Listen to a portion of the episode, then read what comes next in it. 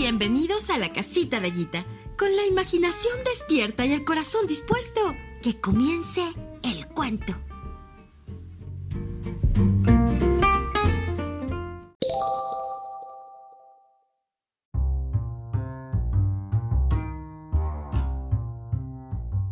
El gran dinosaurio.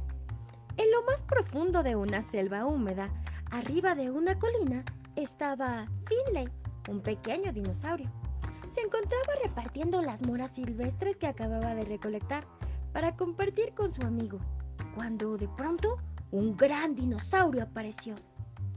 ¿Quieres una mora? preguntó Findlay. Las quiero todas, dijo el gran y bastante grosero dinosaurio. Oh, no, no, no puedo dártelas todas. Es que estas son para mi amigo. Bueno, pues dile a tu pequeño amigo esté donde esté, que quiero sus moras. Todas, toditititas.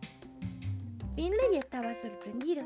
Él está dormido, pero es un gran, gran, gran amigo. Ay, sí, pues yo estoy muy, muy, muy asustado, dijo el gran y bastante descarado dinosaurio. Todo el mundo sabe que yo soy el más grande y fuerte dinosaurio de por aquí. Solo espera y mira. El presumido dinosaurio resopló y iba empujando una gran, una enorme roca encima de la colina donde estaba Finn. Tendrás que hacer algo mejor que eso, dijo Finn, muy valiente. Todo el mundo sabe que mi amigo come fanfarrones como tú para el desayuno. no te creo, dijo el gran dinosaurio. De todas formas, yo soy el mejor que salta por aquí. Eso es solo un pasito para mi amigo, dijo Finn, mientras veía cómo el gran dinosaurio hacía su mejor esfuerzo para saltar. Ay, pues me gustaría ver si tu supuesto amigo puede levantar algo como esto. Levantando una gran rama. Él puede hacer eso hasta durmiendo. Yo creo que tu amigo imaginario sea mejor que yo. Claro que no lo creo. ¿A poco él puede hacer esto? ¿Y esto? ¿O esto? ¿O esto? Presumió el gran dinosaurio mientras mostraba todos los músculos de su. de su cuerpo de reptil. Ah, sí, claro. Pues sí, lo es, lo es, lo es y lo es. Es mucho mejor que tú, dijo Finn. El gran dinosaurio se iba enojando cada vez más y más y más y más. Estaba muy enfadado, por eso gritó. ¡Quiero las moras! ¡Las quiero todas!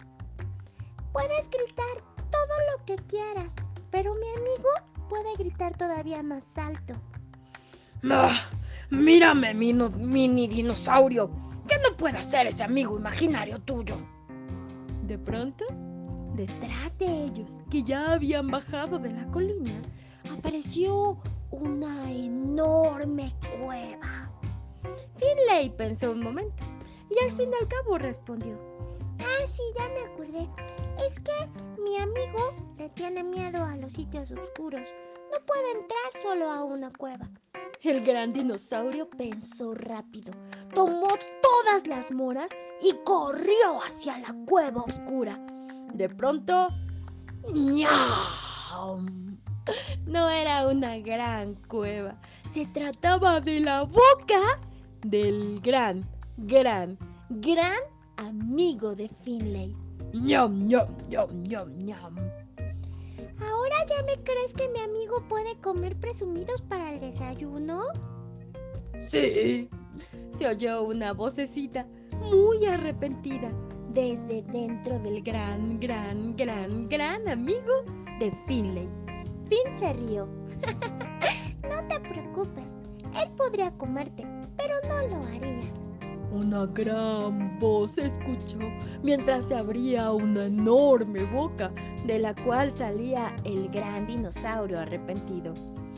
¡Ja!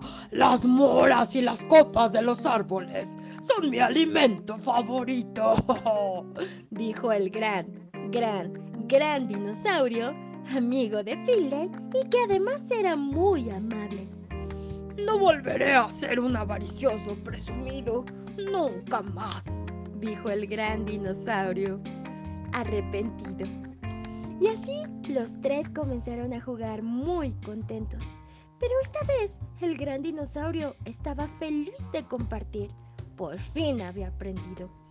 Una para ti, otra para ti, otra para mí, otra para ti, otra para ti, otra para ti y otra para ti.